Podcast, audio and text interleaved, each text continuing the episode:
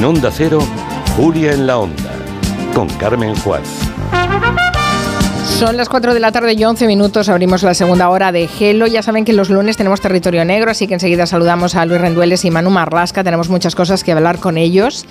Y después, esta segunda hora, la verdad es que nos queda un poco, antes lo decía, ¿no? Negra y criminal, porque vendrá Alicia Jiménez Barlet. acaba de salir la última novela de Petra Delicado, la primera mujer detective de la, literatura española.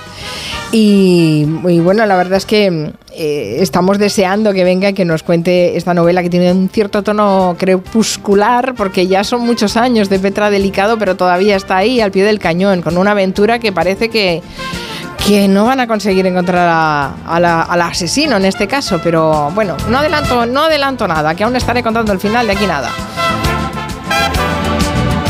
Y ahora, antes de abrir el territorio negro, si me permiten unos consejos de la mutua que nos cuenta Guillem Zaragoza.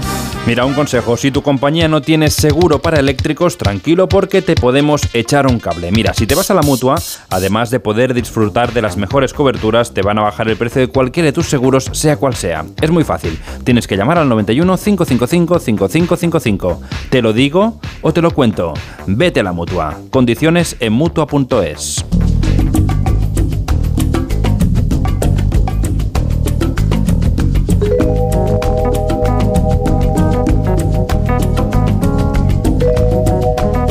Vamos a saludar a Manu Marlasca. Buenas tardes, Manu. ¿Qué tal? Buenas tardes. Y Luis Rendueles. ¿Qué tal, Luis? ¿Cómo estás? Hola, buenas tardes. Ah, vamos a hablar hoy en el territorio negro de eh, cómo ha acabado judicialmente ya el triple crimen de Usera. No sé si acuerdan ustedes de, de ese asesinato de tres personas en 2016, pero perdonad que antes os pregunte, porque ayer se entregó al presunto asesino de esos hermanos en Morata de Tajuña y mm, se, bueno, se, presentó él a la, a la, Guardia Civil diciendo que era que él era el, el que pues, había matado. ¿Y qué sabéis de eso? Que en las últimas horas, que después ya algún día nos contaréis los entresijos porque este crimen es complicadísimo, pero ¿qué pues sabéis? a medianoche se presentó en el cuartel de la Granda, yo creo que extrañado porque nadie iba a detenerlo, entonces supongo que, que debió decir, bueno, pues nada, me presento yo aquí, porque evidentemente todo apuntaba hacia él en tanto en cuanto en enero y en febrero había tenido distintos, del año pasado digo, había tenido eh, distintos incidentes, uno de ellos incluso le costó una condena de prisión, salió de la cárcel, Luis, corrígeme, en septiembre creo. En septiembre, sí, acepta una condena de dos años por el... Una conformidad. exacto, por el ataque a martillazos a una de, a, la, digamos, la primera hermana. Y con, ah, esa condena sale de, con esa condena sale de prisión en septiembre y un día de diciembre es cuando parece ser que mata a los tres hermanos. O sea que, eh, a ver, lo, raro es que no se hubiera, no lo hubieran detenido antes, eh, es lo que vienes a decir con una cierta ironía, ¿no, Manu? Bueno, eh, yo, supongo que, él debió estar esperando desde el jueves que aparecen los cadáveres y ya el domingo se debió presentar. evidentemente estaba en el foco de la Guardia Civil, en el radar de la Guardia Civil. Yo creo que, vamos, no tengo la garantía de esto, pero, pero casi sería el único sospechoso de este crimen, ¿no? Y estaba en Arganda, estaba por ahí al lado. Le acogieron, le acogieron como inquilino esas hermanas. Acuérdate que hay una, hay una estafa amorosa, no cometida por este hombre, por este pakistaní, sino por estafadores profesionales que se hacen pasar por militares americanos. Acogen no, pero digo por, por, digamos que los estafadores son nigerianos. sí, las fotos, sí, las fotos.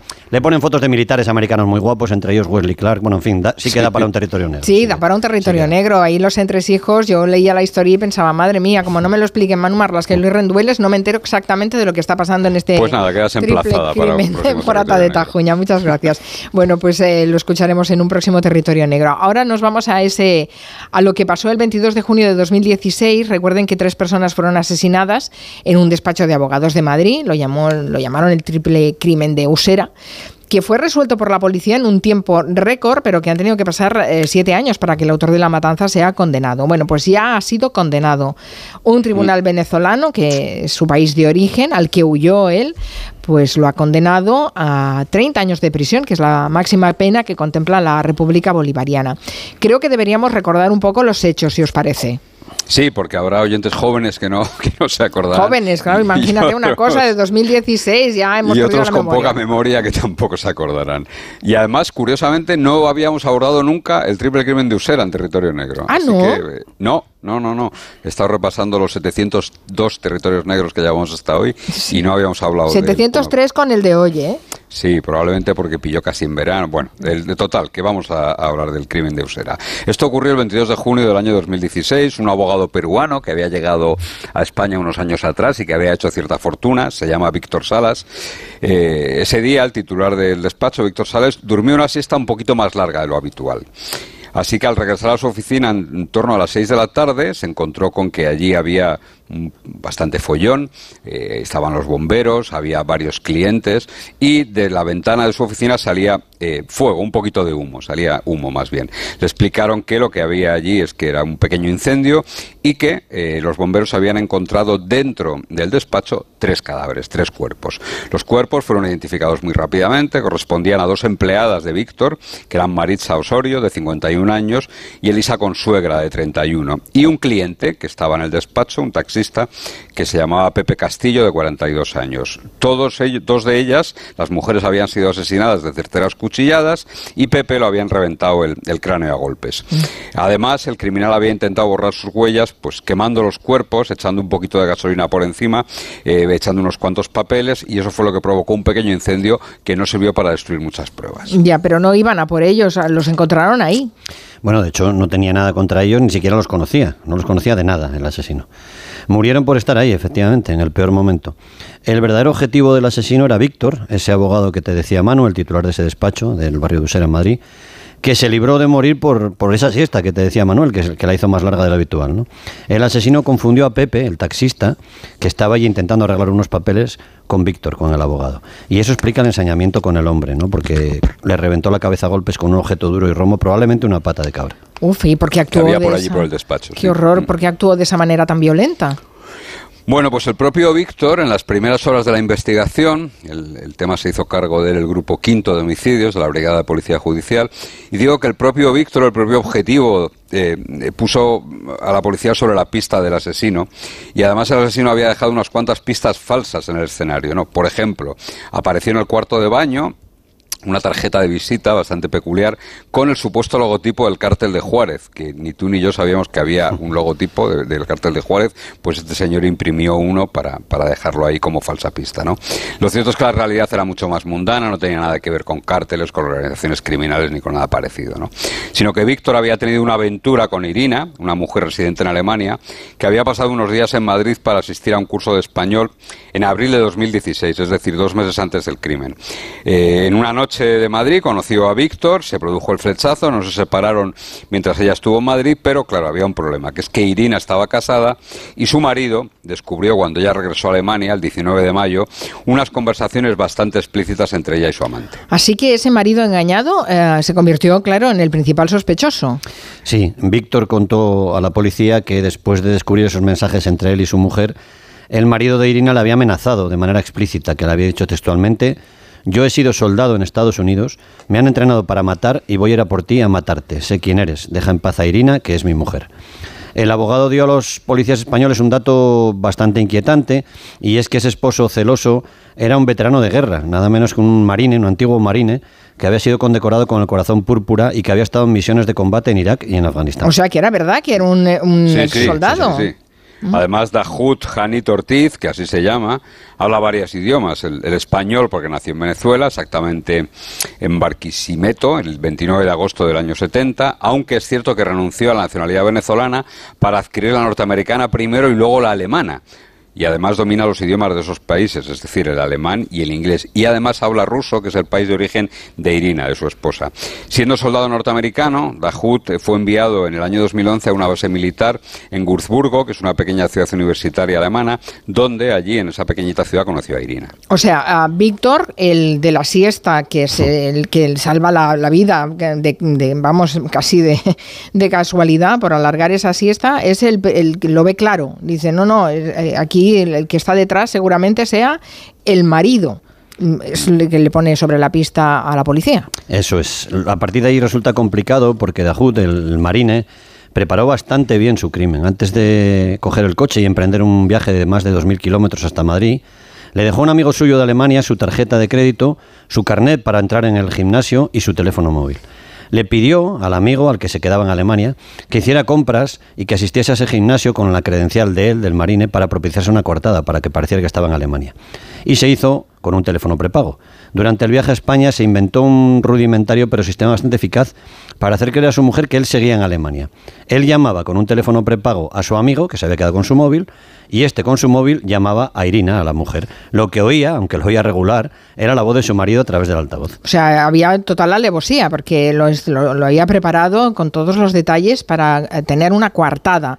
Eh, pero tal y como lo narráis, eh, con estos preparativos, mm, se llegó o se pudo acreditar la presencia de, de Dahut en Madrid.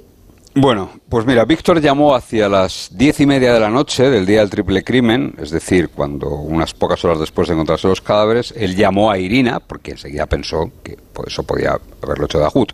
Le llamó y le preguntó si sabía dónde estaba. La mujer le dijo que apenas unas horas antes había hablado con él y que pese a que se oía mal, por esa chapuza que hemos contado de los teléfonos, él le aseguró que estaba tomando una hamburguesa con un amigo en una localidad cercana. De hecho, sin pedírselo, le mandó el ticket de la consumición como para acreditar que estaba allí, ¿no? Que estaba en Alemania que estaba en Alemania. Pese a sus precauciones, Dahut cometió algún descuido, afortunadamente. Por ejemplo, en el escenario del crimen dejó un tapón de color verde de plástico de una botella de agua mineral que no se vende en España, sino que se vende sobre todo por encima de ningún otro país, se vende en Alemania y en Francia. Así que con la declaración de Víctor de las amenazas, con ese detalle de ese tapón, todo apuntaba a Dahut, todos los indicios, pero la policía se topó con la a veces desesperante burocracia e inacción de, la justicia. ¿Ah, sí? ¿Por qué? ¿Qué ocurrió? Bueno, una investigación casi multinacional y el juez tardó bastante en permitir que los policías españoles fueran a Alemania, que era donde estaban todas esas, esas pistas falsas que había dejado. ¿no? Tanto tardó el juez que Dahut le dio tiempo de emprender una huida que también había preparado bastante bien. Desde Frankfurt en Alemania viajó el 5 de julio a Madrid, donde nadie lo estaba buscando oficialmente. En Madrid cogió un avión a Colombia, a Bogotá su hermana acudió a la frontera entre Colombia y Venezuela en el paso del Cucutá y le dio allí su pasaporte venezolano con el que él ya pudo entrar tranquila y libremente en su país de origen, en Venezuela, el 7 de julio. Antes se había llevado los 60.000 euros que tenía su mujer en la cuenta corriente. Ya, o sea, claro, él, si lo estaba, estaba la policía esperando la autorización judicial para seguir las investigaciones en Alemania y él pasa por España para largarse a, Venezuela. Sí, sí, ahí, está la imagen de él en, el aeropuerto, pasando por, por varias zonas, viniendo tranquilamente. Nadie lo buscaba en aquel momento. ¿Y la policía llegó a ir a Alemania? Sí, sí, sí, finalmente. Y aquí era muy importante el tiempo, y voy a explicarlo rápidamente por qué. El tiempo era muy importante porque al cabo de un año las operadoras de telefonía móvil se deshacen de los movimientos y de los posicionamientos de los teléfonos. Así que si pasaba más de un año, no podían pedir esa prueba que a la postre, como verás ahora, fue definitiva para poder incriminar a Dahut, ¿no? Así que con mucha mano izquierda, dos policías del Grupo Quinto acabaron de convencer al juez instructor para poder ir a Alemania. Y viajaron, esos dos agentes, un subinspector y un oficial, hasta Alemania en mayo del año 2017, es decir, 11 meses después del crimen. ¿eh? Y se trajeron de allí las pruebas definitivas para poder acusar a Dahut del triple crimen de Usera y a la postre para condenarlo en Venezuela.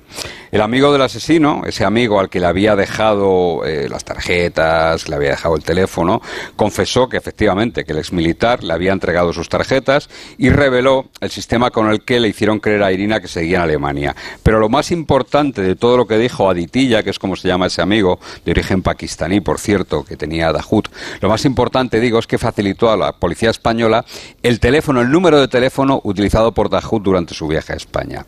Al pedir los posicionamientos, cuando estaban a punto de destruirse, el recorrido del teléfono coincide exactamente con el viaje del asesino, aunque es cierto que tomó la precaución de mantenerlo apagado durante cuatro horas. Son las cuatro horas en las que asesinó a Elisa, a Maritza y a Pepe. Y lo volvió a encender al emprender el viaje todavía en Madrid, pasando por la glorieta de, los, de las pirámides, muy cerquita del despacho, es cuando lo vuelve a encender y lo posiciona en Madrid, muy cerca del lugar del crimen. Quiero a ese teléfono prepago que él había comprado precisamente para que no lo rastrearan. De todas maneras, claro, como el amigo lo contó todo, ¿contó más cosas?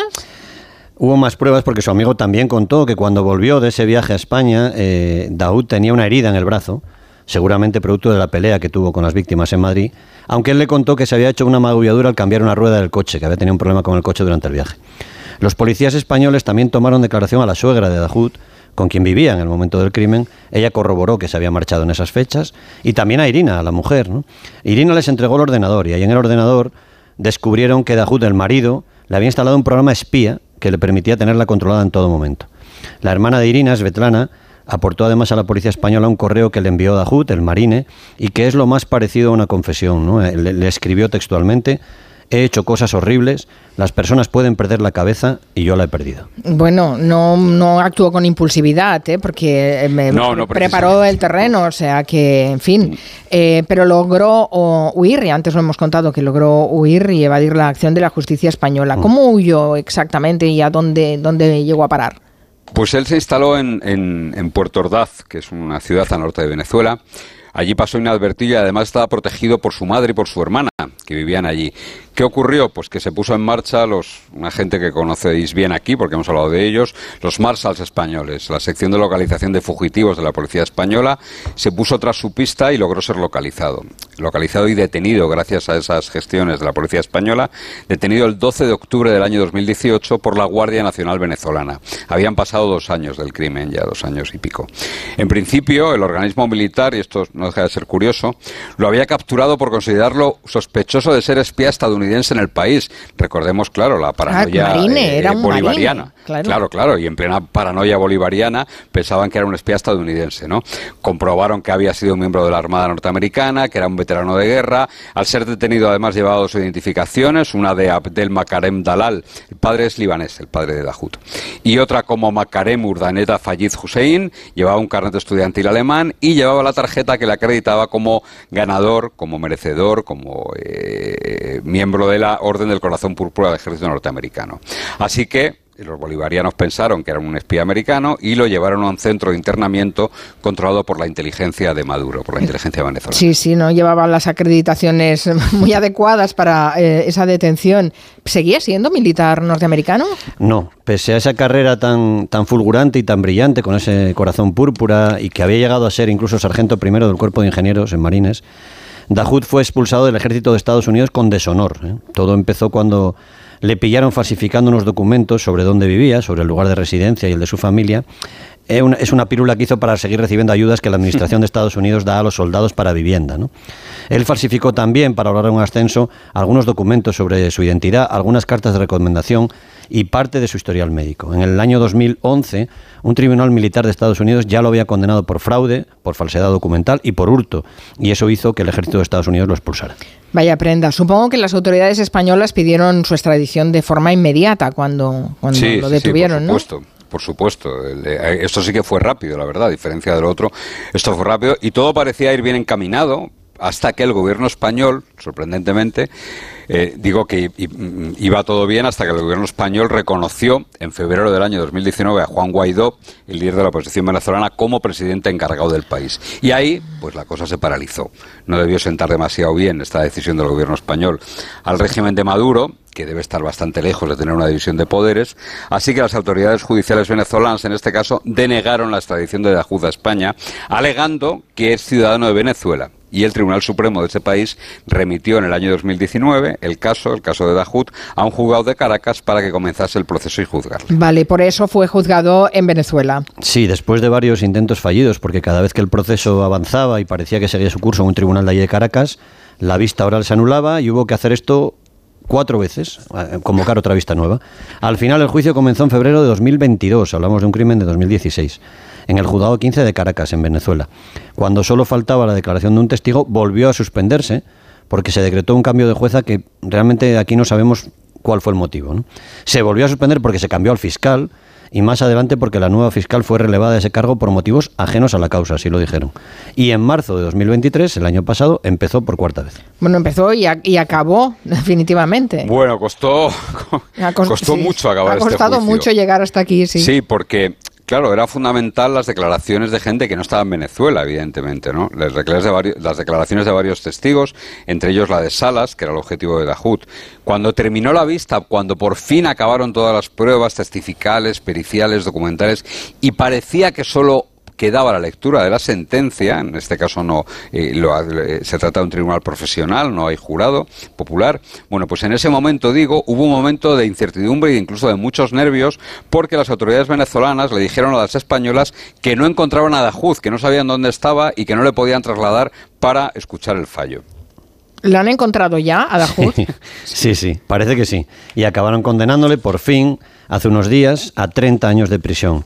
La sentencia considera aprobados los hechos que se le imputaban el asesinato de esas tres personas, de Pepe, de Maritza y de Elisa en Madrid y el incendio de la casa, el despacho, y le condenan a esos 30 años. Eso es el máximo que hay en la, en la ley venezolana actualmente. Mm. La sentencia valora las declaraciones de los testigos, especialmente los dos policías españoles que llevaron la investigación, la de la mujer del asesino, Irina, y la de Víctor Salas, el, hombre que se salvó por dormir la siesta, y las pruebas que se exhibieron en el juicio, como informes sobre movimientos del teléfono móvil de Dahut y grabaciones de cámaras de seguridad como la que te decía mano del aeropuerto de, de Barajas. Vaya historia, vaya historia. Y acabar ¿Acabará cumpliendo condena en Venezuela? sí, supongo bueno, pues, que sí, ¿no? ¿O van a pedir su extradición?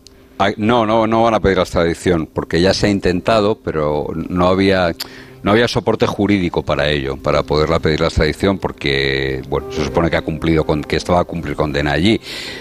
Hay quien dice que su pasado como militar norteamericano y la información que pueda tener le puede garantizar una buena vida en prisión o incluso una vida más corta en prisión. ¿no? Sí, si recupera la memoria de su vida anterior, digamos, y cuenta algo en Venezuela, a lo mejor a lo mejor se le reduce. Claro, que menuda vida este este hombre, sí, increíble. Bueno, pues eh, ahora no podemos decir que no hemos contado lo del triple crimen de Usera en el territorio negro. Por cierto, Luis, los, los miles, decenas de miles de personas que han comprado el libro Territorio Negro sí que lo han podido leer. Manuel, en otra época hubiese vendido Crecepelo por carromatos del oeste americano. Bueno, pero Porque ahí, estaba, ahí se contaba el libro. Eh, así que estáis preparando el caso. Estáis preparando el segundo volumen, ¿no? Porque es que ya lleváis 703 territorios negros, seguro que bueno, se merece si, un si es un encargo, si lo tomamos como un encargo nos ponemos. Por cierto, Luis, que hoy eh, publicas en el periódico que la policía ha identificado a seis autores del apaleamiento del muñeco de Pedro Sánchez, cual piñata en la sede de Ferraz en Nochevieja. ¿Se, sabe quiénes son? Sí, bueno, ahí hay dos, en, la información que publicamos hoy en, en Caso Abierto hay dos datos que yo creo que son interesantes. La policía ha entregado el informe a la Fiscalía sobre esos incidentes de Nochevieja vieja. Lo primero es que la policía, sin meterse a decidir, porque no son juristas, sí que apuntan la posible existencia de un delito que llaman ellos de incitación al odio. Eso tendrá que decirlo la Fiscalía, es decir, al odio contra una persona que viene recogido en el artículo 10, que ese sería Pedro Sánchez, y por su ideología, que es una de las, de las causas. Y además de ese posible delito, se identifica a seis personas. Son personas, eh, ninguno son políticos eh, y son bastante peculiares. Te doy datos de dos. Uno es un ciudadano chino eh, franquista y neonazi, que llevaba unos sellos y unos objetos neonazis que golpeó y se ven los vídeos, incluso a puñetazos, el muñeco del presidente del gobierno. El mítico chino franquista. Y otra, no, no, ese es otro. Es que tenemos dos chinos franquistas ya en España. Este no tiene el bar. Y luego otra es una chica que dice que es estudiante universitaria que arreó una verdadera paliza al muñeco. Y bueno, ella dice que habla con extraterrestres, que habla con con gente muerta, que es votante de Vox y que eh, es la reencarnación de un antiguo general, no sé si general o coronel, creo que general del, de las SS, de los nazis. Esos son dos de los cuatro. También hay un menor de edad. Sí, hay un menor de edad y hay otros, otros tres hombres que no constan como, como militantes de ningún grupo ultraderechista hasta ahora. Bueno, pues veremos a ver cómo se acaba, cómo se acaba esto. Ah, Habéis leído, ¿no? Alicia Jiménez Barlet, supongo. Sí, sí, sí. Incluso vimos un, yo vi por lo menos varios capítulos de la serie que hicieron, pero me gustan más los libros. ¿eh? los libros están muy bien. Acaba de publicar el último. Dentro de un ratito hablaremos con, con, ella, así que tenemos una segunda hora, como veis, muy negra y criminal. ¿eh? Mm. Cuidaros mucho, Manu Marlasca, Luis Rendueles. Hasta, luego. Estoy